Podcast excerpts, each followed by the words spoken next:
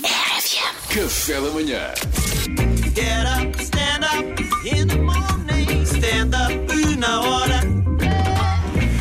E hoje há roubo de identidade em stand-up na hora. É verdade, vamos contar aqui uma pequena história. Eu tenho um grande amigo meu que sempre que saía à noite eh, e para sacar gatinhas, não há outra maneira de dizer isto, ele, fi- ele mudava sempre a sua profissão. Ah. Sempre!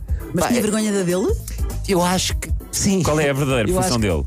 Não podes dizer. Eh, pff, posso dizer? Então diz. É psicólogo. é Ah, psicólogo. ele tinha vergonha de dizer que era psicólogo. Ou então achava que não tinha o encanto ou a magia Sim, suficientes, eu- não é? porque Ele, ele ia muito para a Espanha, ele trabalhava muito com a Espanha, como ele dizia, eu gosto muito da, da gatinha espanhola. Só que, hum, como é que eu ia dizer? Ele sentia que psicólogo, tipo, das da noite, não é? Para Então, o que é que responder ele- tu cartas, para não ver. O que é que fazes? Psicólogo, se calhar ele não achava que era. Pois. Eu sei que a letra não é assim. Agora ele mentia sempre dizia professor de snowboard, Ah, dizia sempre assim umas coisas. astronauta. coisas que eram precisas. Astronauta, ah, sim. Agora ia dizer que era, ele dizia que era coisas que precisavam de menos formação. Não era muito inteligente da parte Ah, sim. dele. Ele queria dar, esse cara era p- para o namoro de verão, estás a ver? Dizia que era Pois. campeão de surf, que que estava com mãos nas joelhas, era pessoa de snowboard. Pá, inventava sempre eh, cenários eh, eh, inacreditáveis.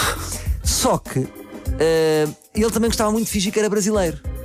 Porque não, imagina, um espanhol não sabe, não é? E ele achava também, uma vez mais, ele acha sempre que a outra identidade é melhor que a dele. Portanto, professor de snowboard melhor que psicólogo, brasileiro melhor que português, no mundo dele. Portanto, era um instrutor de snowboard brasileiro. Exatamente. Quem nos chama mentiroso compulsivo, mas também não vamos Exato, estar. não, não. Sim. Isso é outra profissão. Isso é outra profissão. E às tantas, ele está ali num, num bate-cor a umas miúdas e elas dizem, já que ele é brasileiro, começam a dizer: então canta o hino do teu país. Ah!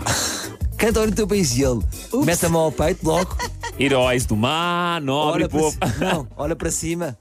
Oh Mila, mil manos de amor com força.